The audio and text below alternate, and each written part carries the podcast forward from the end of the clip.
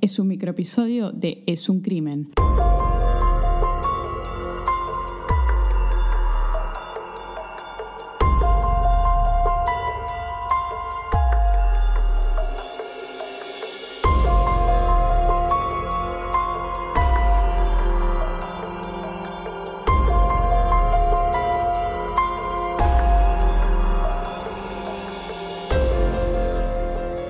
Hola a todos, ¿cómo están tanto tiempo? Yo soy Ángeles porque el burro adelante para que no se espante. Y yo soy Anabela. Y este es un nuevo episodio, el segundo episodio de Asesinos que me tienen harta. Tanto tiempo, Anabela, ¿cómo estás? Bien, bien. Acá estoy haciendo de cuenta que, bueno, que no nos vemos hace un montón de tiempo, pero en realidad nos No. vemos todos los días. Bueno, hemos llegado. Estamos haciendo una mague acá. Esto no es una nueva temporada. Esto simplemente es un episodio aislado. Te lo digo así, es un amistoso. Es No, una amistad. Es un amistoso, no volvimos a la temporada regular. Como, como dicen ahora los jóvenes, es la previa. Previ cachengue. Bueno, si bien Asesinos que me tienen harta tiende a ser un segmento más rápido y ágil que un episodio normal, amerita que hablemos un poquitito de qué pasaron estos meses, dados todos los reclamos que tenemos por las redes sociales, por carta, por mail, por paloma mensajera y por la puta madre que lo parió. El que me detonó fue el que me tocó Tim Brasher. Me dijo, si no vuelven a grabar la verdad, las voy a matar cuando salgan. Bueno, me, me deja muy tranquila. Eh, traté de no Eh, contarte, te lo estoy contando ahora, a vivo. realmente, a ver, eh, hablando en serio, mucha gente con mucho cariño deseando que regresemos, mucha gente con poco cariño deseando que regresemos, mucha gente con nulo cariño deseando que regresemos. Bueno, hemos recibido mensajes de todos los colores, formas y de todos los puntos del planeta. ¿Qué pasó? No sé, te pregunto a vos, que sos la que, digamos, la primera en decir hoy se graba, ¿no? Pero también me interesa saber cuánto tiempo pasó de la última vez que, que grabamos, el último episodio que salió. ¿Qué fue hace menos, menos de un año, ¿no? ¿Pasó ya? ¿Nueve Menos meses? de un año, sí, menos de un año. Lo que sí me acuerdo, no me acuerdo de nada, de fechas, tampoco me puse a buscar cuándo salió el último episodio porque no me interesa estar haciendo cuentas y estadísticas, porque para eso está el INDEC. Lo que sí, la tercera temporada la arrancamos en pandemia. ¿Qué estamos haciendo ahora? Estamos en una pandemia. Otra vez, la misma. Seguimos en pandemia. Pensamos que iba a durar menos. Dijimos, bueno, vuelve la nueva temporada cuando termine la pandemia. La pandemia no terminó.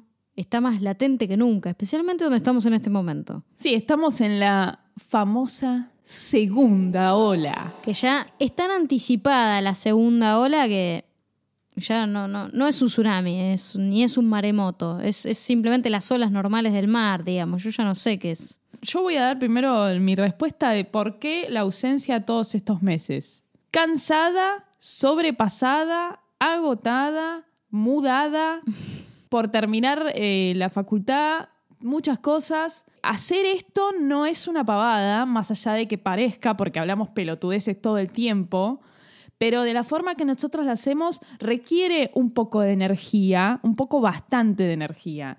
Y honestamente no la tuve. Yo tengo una lectura más corta. Te, voy a, Gracias. te voy a decir eh, por qué creo que nos costó tanto volver. Priorizamos la salud mental. ¿Sí? Creo Sí. que priorizamos la salud mental, que es algo bastante escaso, especialmente en estos tiempos de pandemia.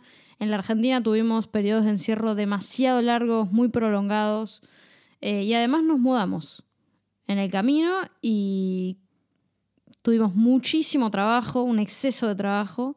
Eh, ah, yo me fracturé el platillo de la, me- la- la meseta tibial derecha de la pierna. Eh, Anabela se unió a un grupo de Facebook de calculo de origen norteamericano de gente que se fracturó la meseta tibial y se mandaban consejitos, mostraban fotos de su rehabilitación. Bueno, eso fue también una cosa, ¿no? Eso fue gravísimo, muchachos. Sí. Estuve dos meses sin caminar. Literalmente. en silla de ruedas. en silla Pasó año nuevo Anabela en una silla de ruedas. Fue tremendo. Eh, Parece una boludez, ¿no? Porque vos decís, bueno, grabar el podcast, te sentás y hablas y listo y ya está. Pero la verdad que yo necesitaba. Yo estuve muy deprimida esos meses. Sí. Y, y yo necesitaba eh, priorizar mi salud mental. Entonces, creo que la respuesta corta de por qué tardamos tanto es esa. Sí, como dice mucha gente en esta situación, digamos, es una situación muy particular en la que uno hace lo que puede y no tiene por qué exigirse más de lo que quiere. Entonces, yo hago lo que puedo y lo que tengo ganas. Si, si no tengo ganas de hacer algo, no lo hago. Si no tengo energía, no lo hago. Como esa gente que dice, aprovecha la pandemia para hacer un curso de corte y confección, de cetrería y de metalurgia. ¿Tenés ganas de hacer todo eso? Si las tenés, bárbaro. Ahora, si no tenés ganas de hacer nada, si tenés ganas de estar tirado en el piso tomando soda, hacelo. Y, y este es mi mensaje para los que hoy están sufriendo todavía cuarentenas prolongadas y todavía sienten en carne propia todo lo que es la pandemia. Uno hace lo que puede, traten de hacer lo que puedan y yo lo único que me mantiene sana y despierta es qué bueno que va a estar cuando se termine todo. Es lo único en lo que puedo pensar. En realidad, a vos lo único que te mantiene sana y despierta es el gato. También. Pero bueno, eso es, eh, como dicen en eh, Estados Unidos, long story short, lo que ha pasado. Así que basta de reproches, basta de echarnos en cara un montón de cosas, porque esto lo hacemos ad honorem, chicos. ¿eh? Entonces, no me rompan las olas. Ahora sí, asesinos que me tienen harta. Para aquellos que no conocen este segmento, es un espacio dedicado a todos esos asesinos trillados, asesinos cliché, que ya fueron hablados en otros 200 programas de televisión, de radio, podcast, programa de cocina, programa de jardinería, donde al asesino se lo conoce, lo conoce tu mamá, tu papá, bueno, por lo menos en Argentina, ¿no? En este caso. Pero son asesinos que me tienen harta. No obstante, nos escucha gente de otras latitudes que no conoce a estos personajes. No, pero me atrevo a decir que si buscan los asesinos más famosos de la Argentina, este seguro entra en, ese, en esa lista. Absolutamente. Y próximamente hablaremos de algún asesino que me tiene harta de otro país, porque hay. En Estados Unidos hay un montón de asesinos que me tienen harta. Muchísimos, un montón. Muchísimo. Bueno, en el episodio anterior tuvimos al petiso orejudo y hoy tenemos en Asesinos que me tienen harta a Ricardo Barreda. ¿Qué te dice a vos, Anabela, el nombre Ricardo Barreda sin entrar en mucho detalle? Es rarísimo lo que te voy a decir, pero para mí Ricardo Barreda es, es, una, es un nombre que yo asocio con el color gris y con el color kaki, con el color beige. No lo sé, pero yo lo asocio con esos colores. No esperabas esta respuesta. No, no, no. Pero sí, más allá de esta interpretación eh, cuasi artística que acabas de hacer de Ricardo Barreda, ¿te dice alguna otra cosa? Es un femicida. Es lo que sé. A ver, igual el mote de femicida es nuevo en Barreda. Barreda no se lo conocía como un femicida y estoy segura de que no se lo caratuló como un femicida, sino como un asesino, ¿no? Me imagino grabado por el vínculo. Es un femicida. En el momento que él cometió el crimen que vamos a comentar a continuación, no existía la carátula de femicida, es algo que es bastante reciente acá en Argentina por lo menos, pero sí. Bueno, Ricardo Barreda, él nació en la ciudad de La Plata en junio del año 1936. La ciudad de La Plata, lo que voy a decir, me van a matar los platenses que escuchan este podcast, yo no conozco la ciudad de La Plata vivo cerca, vivo en Capital Federal, o sea que son 60 kilómetros de La Plata, es la ciudad de las diagonales. Yo fui dos veces a La Plata. A mí me han dicho que cuando vas es una ciudad primero espléndida, porque te hace acordar a, a Manhattan, por lo bien que está organizada, por las calles, por las diagonales, porque las calles tienen número, pero siento que no la aproveché lo suficiente porque me dijeron que las diagonales te ayudan a cortar camino, ¿no? Si lo pensás es una maravilla casi que me dan ganas de mudarme. Eh, la próxima vez voy a ir con los ojos un poco más abiertos a ver si aprovecho este, este, este trade que tiene La Plata. La ciudad de La Plata, lamentablemente mucha gente no lo sabe, pero es la capital de la provincia de Buenos Aires. Mucha gente cree que es capital federal, la capital de la provincia. No. Pero no. Digamos, en Buenos Aires pasa algo muy extraño que es que Capital Federal funciona prácticamente como una provincia aparte estando adentro de la provincia. Es la ciudad autónoma de Buenos Aires. Exacto, es autónoma. Ahora, la provincia, como todas las demás provincias argentinas, tiene una capital y en este caso la capital es La Plata. Eh, no, realmente no conozco La Plata y me interesa. Me interesa también porque tiene. Las calles son números.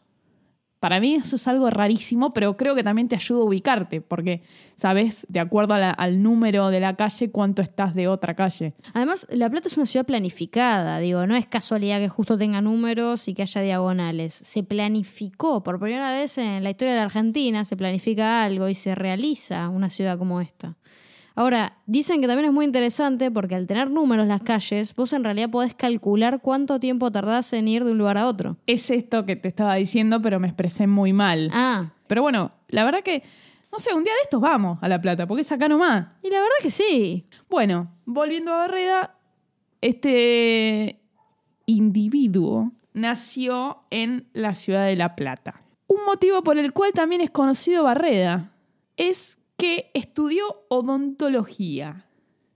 Era dentista. Ejercía, digamos, la odontología ahí en la, en la ciudad y era muy conocido en La Plata por la profesión, digamos. Yo platense. Oh, che, no sabes, me duele una muela, no sé qué. Andalo de Barreda. Como yo te digo que vayas de mi dentista. Che, andalo de Barreda. Andá que tiene turno.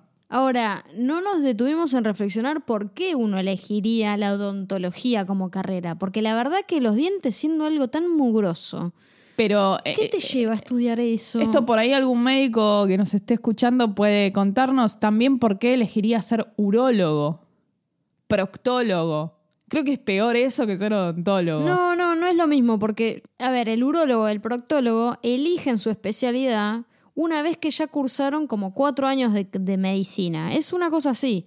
Y terminás eligiendo la especialidad porque ya viste un montón de cosas y te decidiste por esa especialidad. La odontología no. Vos te anotás en la carrera de odontología, ¿entendés? Claro, claro, sí. Bueno, Además, ¿qué pasa si sos odontólogo tenés los dientes feos? No, porque yo no conozco ninguno. En general, los odontólogos que conozco tienen dientes muy lindos. eh, bueno, Tienen un buen buzón. un comedor, un buen El comedor. comedor completo, además. Sí sé que es una profesión bastante cara, digamos, para estudiar porque requiere un montón de elementos que son muy costosos para poder practicar la odontología. Y bueno, de hecho, en, en otros países eh, se paga aparte el servicio de odontología. Mirá de qué estamos hablando. No estamos hablando de barrera, nos fuimos a la mierda. Nos fuimos a la mierda. Nos fuimos a la mierda. Se ve que extrañábamos esto porque Mal. a la Unas mierda. ganas de charlar boludeces tenemos. Es impresionante. Barreda, odontólogo, reconocido en La Plata por ser un buen odontólogo, evidentemente, y por, por ser un tipo muy sereno, muy tranquilo. Barreda era de clase media, digamos. Le gustaba ir al Jockey Club de La Plata. Siempre hay un Jockey Club, viste, en todos los lugares donde vas. Vas a, no sé, a la- al, al arrecife de coral que hay en el Océano Pacífico y tenés un Jockey Club. Ricardo Barreda estaba casado y tenía dos hijas. Estaba casado con una señora de nombre Gladys McDonald, a quien le decían Beba. Tenían dos hijas, como dije, Adriana, nacida en el año 68, y Cecilia, nacida en el año 66. Como suele pasar en muchos matrimonios, en muchas parejas, pasaron por una crisis y a mediados de los años 80, Beba se hartó y se fue a vivir con sus hijas a un departamento. ¿No? Mientras él se quedó en la casona que, que compartían, digamos. Luego, Beba sí volvió a la casa con las hijas para intentar recomponer la relación, pero no solo recomponer la relación, hay, hay- hay algo acá en cuanto a las apariencias, digamos. No sé si querían recomponer la relación o aparentar que habían recompuesto la relación. Hay un temita ahí mucho del que dirán, ¿no? Eso es. Aparte, famoso odontólogo de La Plata, Barreda, digamos. ¿Qué? ¿Se habrá peleado la mujer? ¿Qué habrá pasado? Ah, ella era tan divina. Sí, sí, La, la, gente, habla boludeces. Sí, la gente habla. absolutamente. ¿Y? Bueno, y además de vivir en esa casa, Barreda, Ricardo, presente. Barreda presente, Ricardo. Presente. Sí, además de vivir en esa casa. R- Ricardo Barreda, su esposa Beba y las dos hijas Adriana y Cecilia vivía la suegra, la madre de, de Beba, de nombre Elena, y un perrito que tenían que se llamaba Nahuel. ¿Qué hacían las hijas de Ricardo Barreda? Bueno, Cecilia, que era la hija mayor, también había estudiado odontología y para el año 1992 ya se había recibido y estaba ejerciendo la odontología. Después Adriana, que era la hija más chica, estudiaba piano y quería básicamente ser pianista, digamos, presentarse en teatro, ser, ser concertista. Antes se usaba mucho la palabra concertista. Charlie García siempre cuenta que él estudió para ser concertista de piano.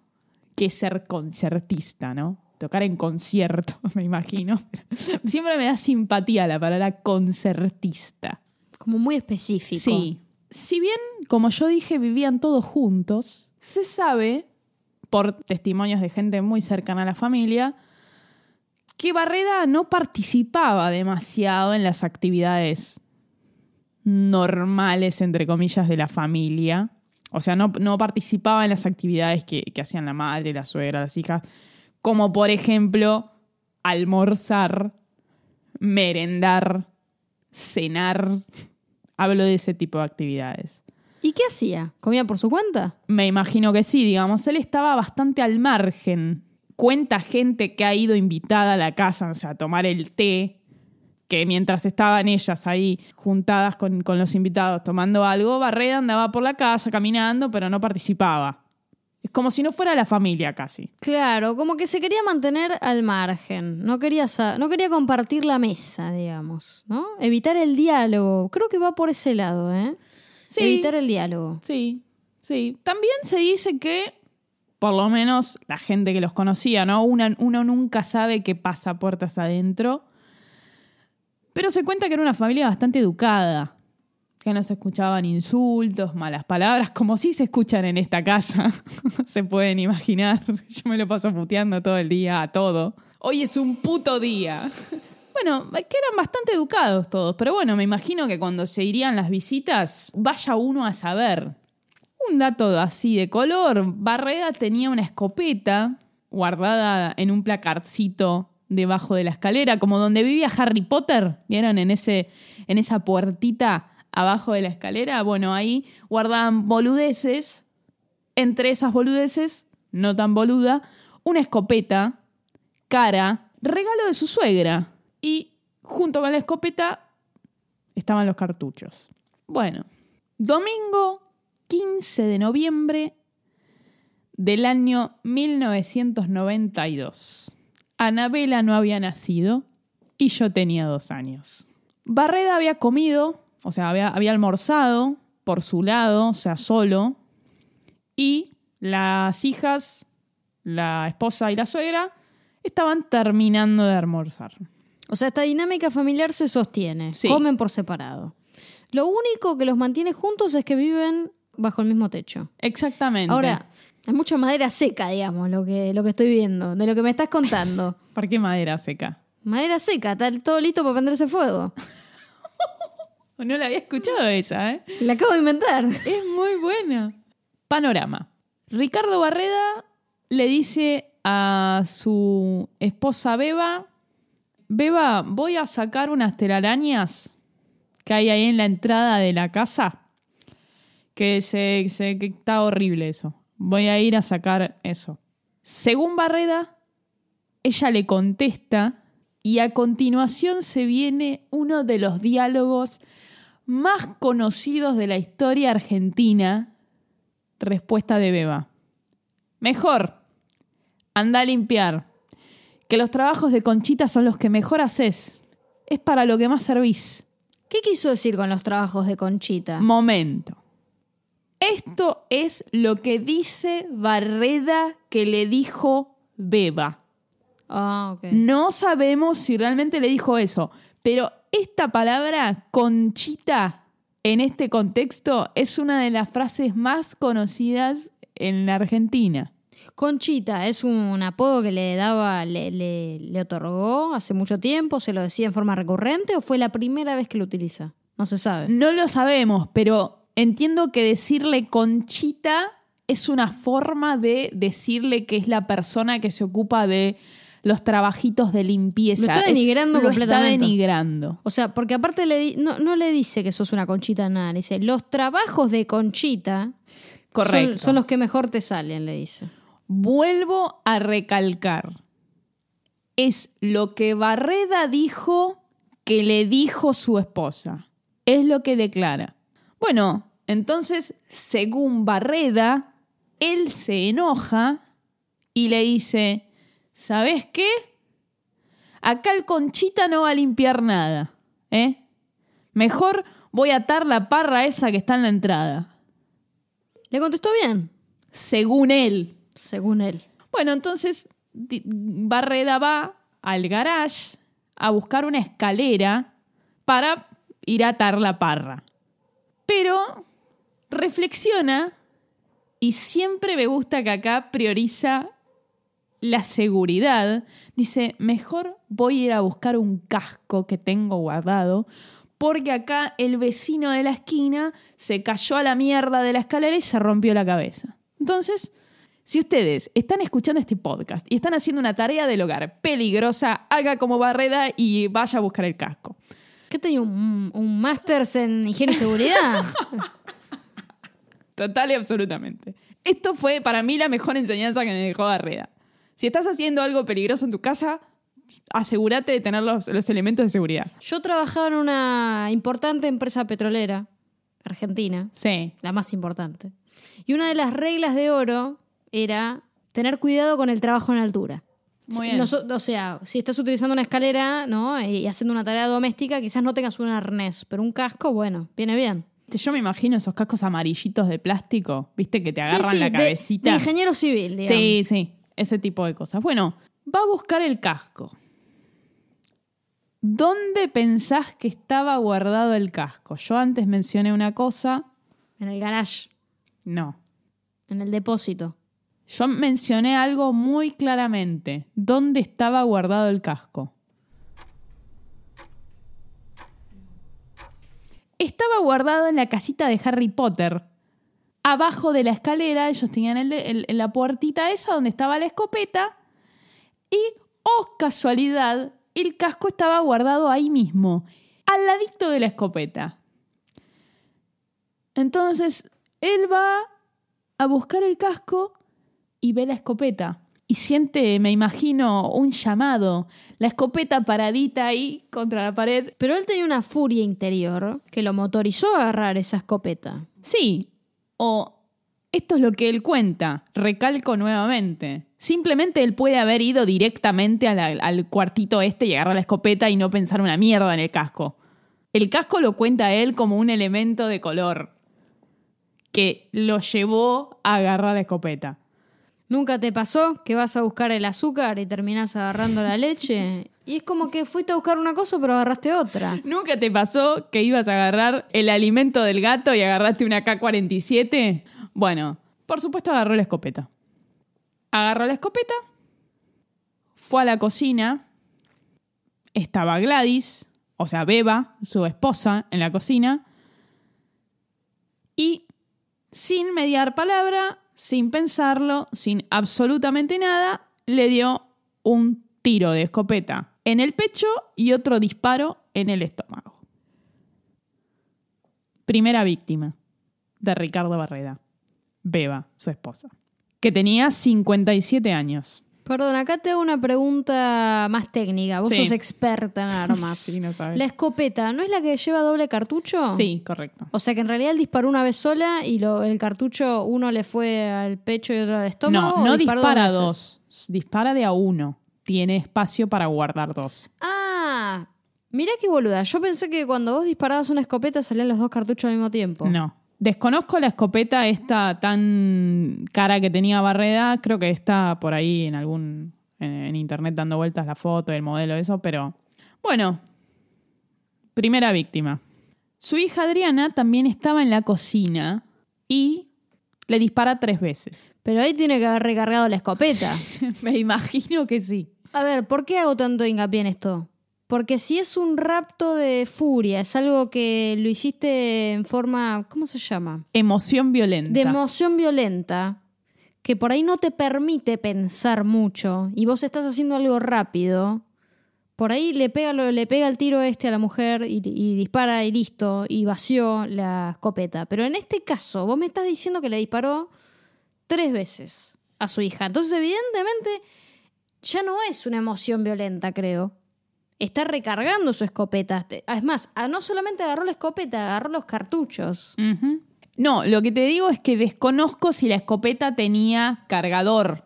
Pero más allá de eso, como vos decís, la escopeta no estaba cargada, evidentemente. Agarró los cartuchos de al lado de la escopeta y se tomó el trabajo de cargarla. Más allá de que la escopeta pueda llevar 2, 3, 15, 28, 100 cartuchos. Me importa un carajo. Digamos, sí, es un punto muy importante. Bueno, como decía, su hija Adriana también estaba en la cocina, le disparó tres veces, le dio un disparo en el cuello, dos en el pecho.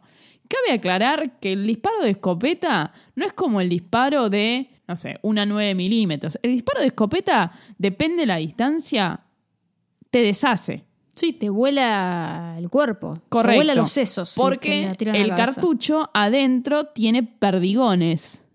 Entonces, cuando se dispara, el perdigón- los perdigones se abren. Es re dañino.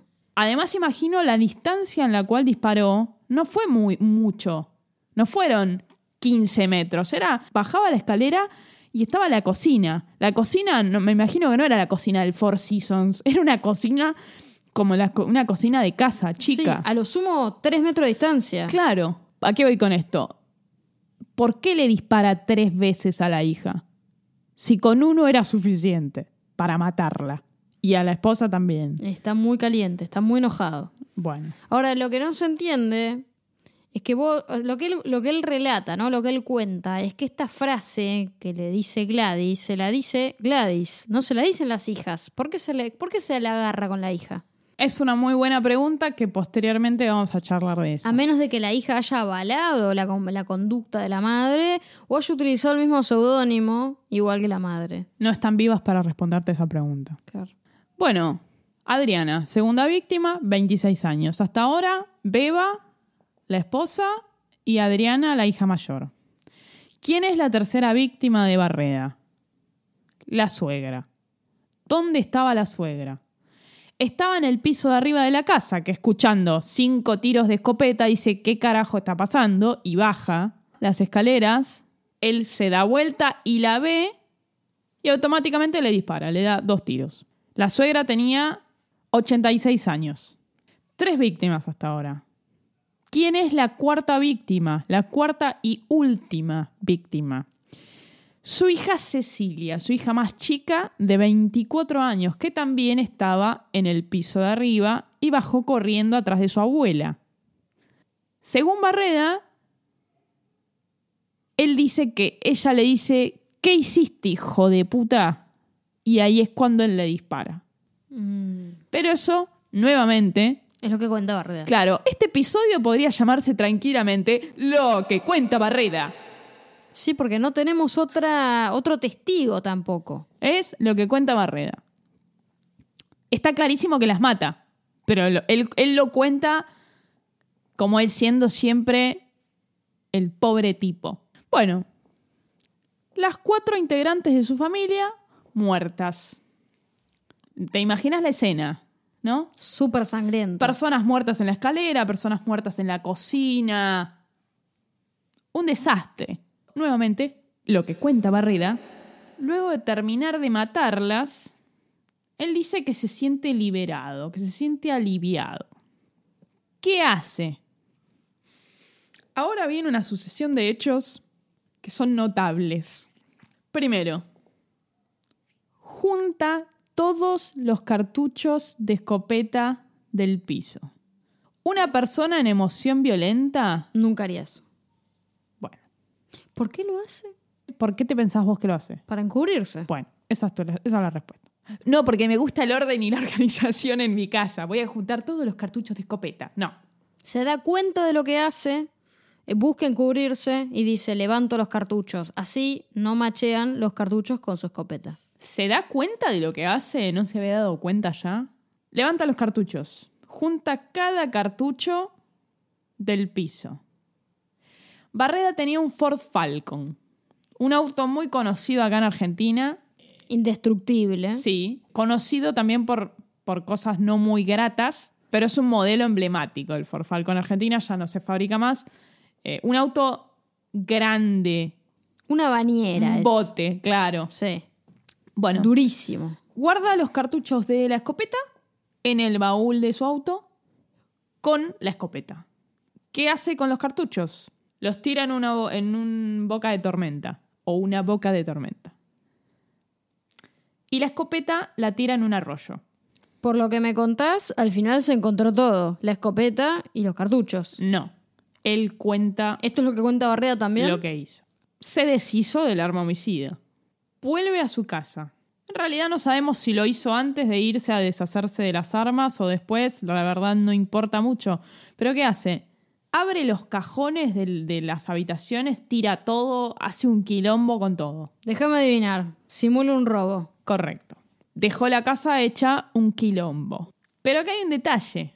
Desordenó todo excepto su propia habitación. Qué fallido. Bueno, de ahí se va al zoológico. ¿Pintó? Pintó ir al zoológico porque tenía ganas de ver algunos animalitos. Yo tuve ganas de verme unos animalitos. eh, este mes me fui a Esteros de Liberá, vi carpinchos, vi ciervo de los pantanos. Bueno, a Barreda, después de matar, le dieron ganas de ver animales. ¿Vos habías matado a alguien antes? Yo no había matado a nadie, nada más que eh, eh, a mi propia energía había matado. Bueno, va al zoológico, le da de comer ahí a una cabrita, a una cebrita, no sé, mira los flamenquitos, no sé qué mierda habrá hecho en el zoológico. Después se va al cementerio a dejarle flores a su mamá, a su papá. ¿Sabés qué siento por lo que me estás contando? Que está haciendo como unos ritos de... Se está despidiendo de una vida normal. O, o cree que, o tiene planificado matarse, porque está como, bueno, no sé, contacto con la naturaleza, aprovecho, saludo a mi mamá y a mi papá. Me- me- no sé, ¿me entendés lo que te estoy diciendo? Sí, te entiendo, pero puede ser, porque, yo, porque todavía no terminaron los sucesos posteriores. Contame. Se va al cementerio, pasa a buscar a una señora de nombre Hilda, que era su amante. ¿Qué hace con Hilda? Van a un hotel alojamiento, acá en Argentina le decimos telo, también conocido como albergue transitorio O motel. o motel. No, motel es un hotel, normal. Bueno, se usa para eso. Es dale. un hotel, lo, lo aclaro para la gente que no es de Argentina, es un, un espacio que la gente alquila por hora para poder tener algún encuentro íntimo. Digamos, no es un hotel destinado a turismo, es un hotel destinado a intimidad. Es que bien mi definición, ¿eh? No, la verdad, una No me- fineza. Yo podría estar diciendo cualquier otra guarrada y bueno. Bueno, está un par de horitas ahí con Hilda en el telo y después se van a comer una pisita y a tomar una cerveza. Por lo que me estás contando, como que percibo una liberación del tipo. Ujú. Voy, a ver- voy al zoológico, nadie me rompe los huevos, estoy con animalitos. Voy al cementerio, Sí. después estoy con mi amante. Tengo relaciones con mi amante, me voy a comer una pizza, me tomo una cerveza. Yo necesito que magnifiquemos una cosa. Sí. Esta persona había matado a cuatro personas de su círculo familiar más íntimo Sí. y se fue a tener relaciones sexuales y a comer una pizza y una cerveza después. Cero remordimiento. Cero. O, o falta de conciencia de lo que hizo. Eh, a ver, no por eso quiero decir que el tipo es un psicópata y que no sabía lo que hacía. ¿No? Porque me parece que es muy fácil a veces criticar. No criticar, pero sí juzgar al asesino pensando que está loco. Se habla mucho de la locura, se habla mucho de la. De, de- que Es algo que a él le serviría por que supuesto, vos digas que está loco. Por supuesto. Porque lo exime completamente. Por supuesto, pero es lo que no quiero hacer. Yo no lo quiero eximir de esa culpa. Termina el paseíto con la señora Hilda. Vuelve del paseo de, de este tour que se hizo posterior al asesinato. A la casa, vuelve. Y en la casa todavía estaban todos los cuerpos ahí como él los dejó, ¿eh? Ahora, ningún vecino escuchó nada. Es una muy buena pregunta. Evidentemente no. Parece raro. ¿Que vivían en una casa alejada de todos? Porque el ruido de una escopeta debe ser muy fuerte. Sí, yo me hice el mismo planteo. Yo me hice el mismo planteo. Aparte, una casa con tanto movimiento, con tantas personas, uno está acostumbrado a ciertos ruidos, ciertos movimientos, y de golpe no escuchas nada. Bueno, llama a la policía y dice, entraron a robar, lastimaron a mi familia. Llega la policía a la casa. Absolutamente nada encajaba con el testimonio de Barreda. Nada indica que es un robo tampoco. Lo llevan a la comisaría, se sienta a charlar con el comisario. Bueno, él se negaba a nada, a, a reconocer nada, sosteniendo que le habían entrado a robar. ¿Qué hace el comisario muy Astuto. Sí. Agarra el código penal, busca el artículo que habla de la inimputabilidad y se lo muestra a Ricardo. Eso evidentemente le generó a Barreda un, bueno, esto es mi, mi ticket, mi pasaporte a la, a la- a la impunidad, declararse inimputable. ¿Y qué hace? Confiesa todo lo que hizo. Para, para, para, para, para. Sí, Fantino, decime. Para, para, contámelo como si se lo contaras. No, mentira. Pero el comisario se da. El comisario entiende todo. Se da cuenta de lo que hizo Barreda. Sí. Hay algo en lo que percibe, seguramente en su lenguaje corporal, en cómo lo cuenta, en algo más. El comisario necesita que Barreda hable, Claro, claro. a como claro. lugar. Acomode lugar. Ahora, lo que no puedo entender es que le muestra esto del Código Penal, la inimputabilidad, y le dice a Barreda, vos declarate inimputable y No le dice todo". nada. No le dice nada. Le muestra el artículo.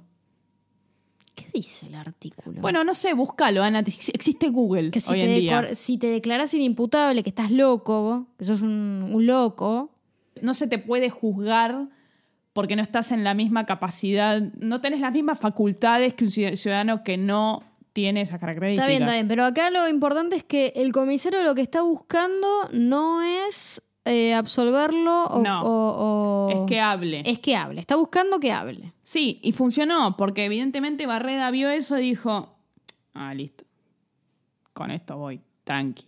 Y habló. Y contó todo. y contó todo.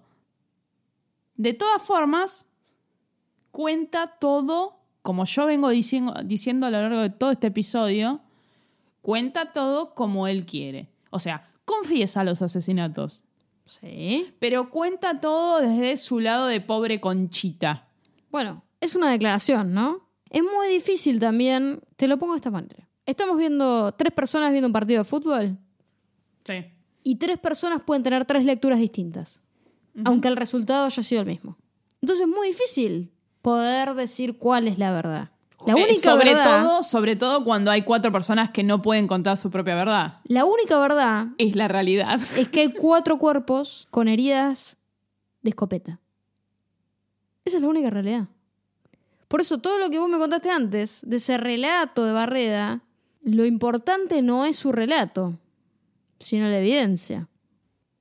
Bueno, confiesa. En la confesión dice que él no era él, que era otra persona, que perdió la noción de todo. Me hace acordar mucho a Ricardo Caputo, Sí. cuando decía, tipo, yo veía dibujitos, veía cosas y hacía las cosas sin darme cuenta. Bueno, así. Pierden la noción de las cosas, dice. Nada, bueno, juicio. En agosto del año 95, no olvidemos que este crimen ocurrió en el año 92, en noviembre del 92. En el juicio, en el año 95, él cuenta con lujo de detalles todo lo que pasó. Muy sereno. Por supuesto que se baraja este tema de la inimputabilidad, pero rápidamente eh, se llega a que Barreda estaba en full capacities, digamos. Lo condenan a prisión perpetua. Lo alojan en una cárcel de La Plata. En 2008 le dan prisión domiciliaria. Y en ese momento él estaba de novio con una señora que había conocido por carta.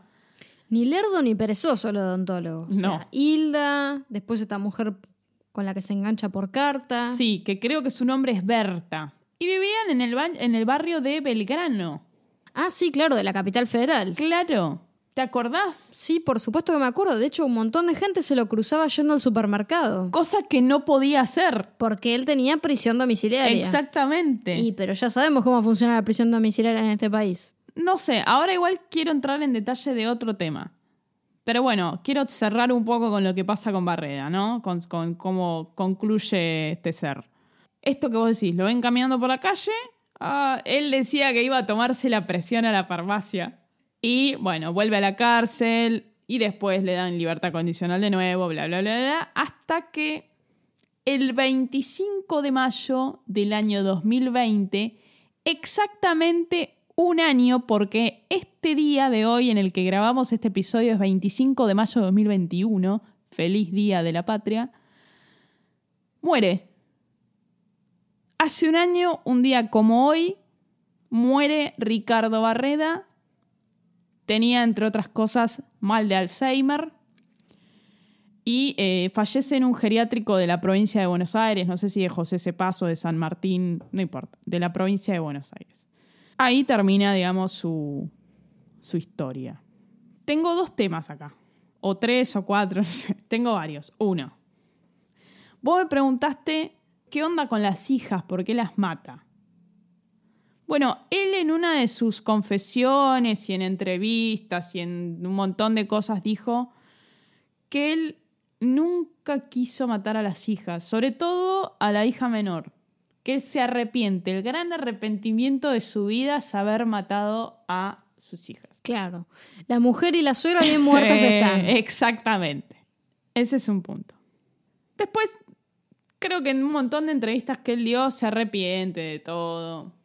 Vaya a saber uno. Ahora viene el otro tema, que es el que me interesa, que es que Ricardo Barreda fue un personaje, entre comillas, cómico para la cultura argentina hasta, cierto, hasta hace cierto tiempo. Ahora ya no tanto, porque está muy en, muy en tema esto del femicidio, de la violencia de género, y ya hay gente que está tratando de tomar conciencia, hay gente que se hace la boluda y no lo dice para no quedar mal. Pero hasta hace poco tiempo yo he escuchado de primera mano con estas orejitas que tengo, gente diciendo, está bien, si las suegras son un hinchapelota, te rompen las pelotas las mujeres, está bien, pobre Barreda. ¿Nunca escuchaste eso? Sí, muchísimas veces. Pero también forzado, ¿no? Con esto de... ¿Y qué querés? Le decían conchita, lo denigraban. Y yo también lo pienso y digo, ¿y sabes la cantidad de mujeres que mataron y las denigraban con insultos parecidos a ese? Claro, pero a lo que voy es... En... ¿Por qué le tenemos que tener piedad Sí. A Barreda? En, en no sé, voy a hablar por Argentina, porque desconozco el resto. Quizás vos me lo puedas decir por Perú o por Bolivia, donde viviste, ¿no? Pero acá en Argentina, la imagen de la suegra y de la mujer siempre es la- las brujas. Es algo muy latinoamericano, muy latino, te diría. Porque chistes de suegra se hacen, no sé si en todo el mundo. Y de hecho, no sé si en Estados Unidos es muy, está muy presente el tema, pero definitivamente en, en Latinoamérica sí. Estoy segura. Chistes de suegras, a morir. A lo que voy es que cuando esto ocurrió, en el año 92, Barreda se transformó en, en casi un héroe nacional para la tribuna masculina. Yo he escuchado gente de mi familia decir, y ahora lo entiendo a Barreda, oh, ¿cómo te ponen las bolas las minas? Eh? Son hincha pelota. Sí, sí, sí, lo he escuchado. Y, de hecho, gente, cuando él tuvo la prisión domiciliaria y salía a la calle, la gente se sacaba fotos con él, como si fuera Mick Jagger. Estamos hablando de un tipo que mató a cuatro personas. El tema está en que, en que como le decían Conchita, se le perdonaba todo. Pero eso de Conchita, lo vuelvo a repetir, ya es la, la vez número 93 que lo dije en este episodio, creo. Es algo que cuenta él. Nunca vamos a saber si realmente le decían Conchita. No, y además nunca vamos a saber si se lo dijo una vez, o si se lo decían siempre, o si lo inventó. O si le decían algo peor, o si no le decían nada, o, o no sé. Y si lo decía la suegra o no se lo decía la suegra, digo, no sabemos, no podemos saberlo. Porque no, a ver, entiendo que no hay, vos ahora has hecho tu investigación, no hay evidencia de que otras personas sepan que a él le decían Conchita. No, por eso yo al principio conté que, que la gente que lo conocía, o sea, sus pacientes, la gente que a veces frecuentaba su casa pero que lo veía pasar, nunca escuchó malas palabras, malos tratos, insultos, que era un tipo muy tranquilo, que todos, más allá de cómo se llevaran, nunca nadie cercano a la familia escuchó ese tipo de, de frases. Igualmente, ¿no? Uno nunca sabe lo que pasa puertas adentro. Adelante de los invitados somos todos Lady D. Y después por ahí andás a ver. Bueno, esta fue la historia de Ricardo Barreda, uno de los asesinos y femicidas más conocidos de Argentina. La verdad me sirvió mucho discutirlo, porque ahora entiendo que está bastante infundado, ¿no? Este como fanatismo por el tipo y esto de, ¿y qué querés si le decían conchita? Porque en realidad nunca vamos a saber si realmente le decían así, ¿no? Lo único que tenemos es su mirada. Y, de vuelta, me abstraigo de lo que le haya dicho. La única verdad es que encontraron cuatro mujeres muertas en su casa. Y la evidencia apunta a que él las mató. Ahora, no, no, no hablamos de esto, pero me parece a mí que los medios tampoco ayudaron. No recuerdo en ese momento porque yo eh, era muy pequeña. Sí crecí y crecí viendo toda esta cultura popular alrededor de Barreda. Hay una estampita con la cara de Barreda. Si la googleas la vas a encontrar. Se transformó en un héroe popular para, me imagino, personas de su misma calaña. Y, ni tanto. Y hasta sus últimos tiempos, porque me acuerdo, yo vivía en Pacheco. Y me acuerdo que él lo encontraron deambulando por un hospital de Pacheco durante unos años. Y la gente lo reconocía y se sacaba fotos. De hecho, decían, trataba muy mal a las enfermeras, le decía cosas muy vulgares a las enfermeras. Sí. Él venía siendo prácticamente un ciudadano ejemplar, digamos. Eh, era buen odontólogo, ejercía su, su profesión, era muy estimado. Y un día algo le pasó. Pero si vos estás harto de tu familia, agarra el auto, el Ford Falcon y andate a la mierda. Así que bueno, este ha sido un episodio de asesinos que me tienen harta extra large. ¿Te gustó el caso? Me gustó mucho que lo habláramos. Algo que no conocías. eh, Un montón de cosas que no conocía. Que sabía del. Sabía de Barreda como famoso asesino, pero no tenía los detalles.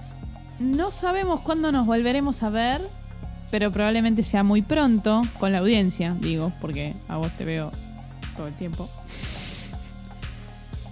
Y podemos decir que eso es todo. Hasta luego. Hasta el próximo episodio. Seguinos en Twitter y en Instagram para ver más contenido.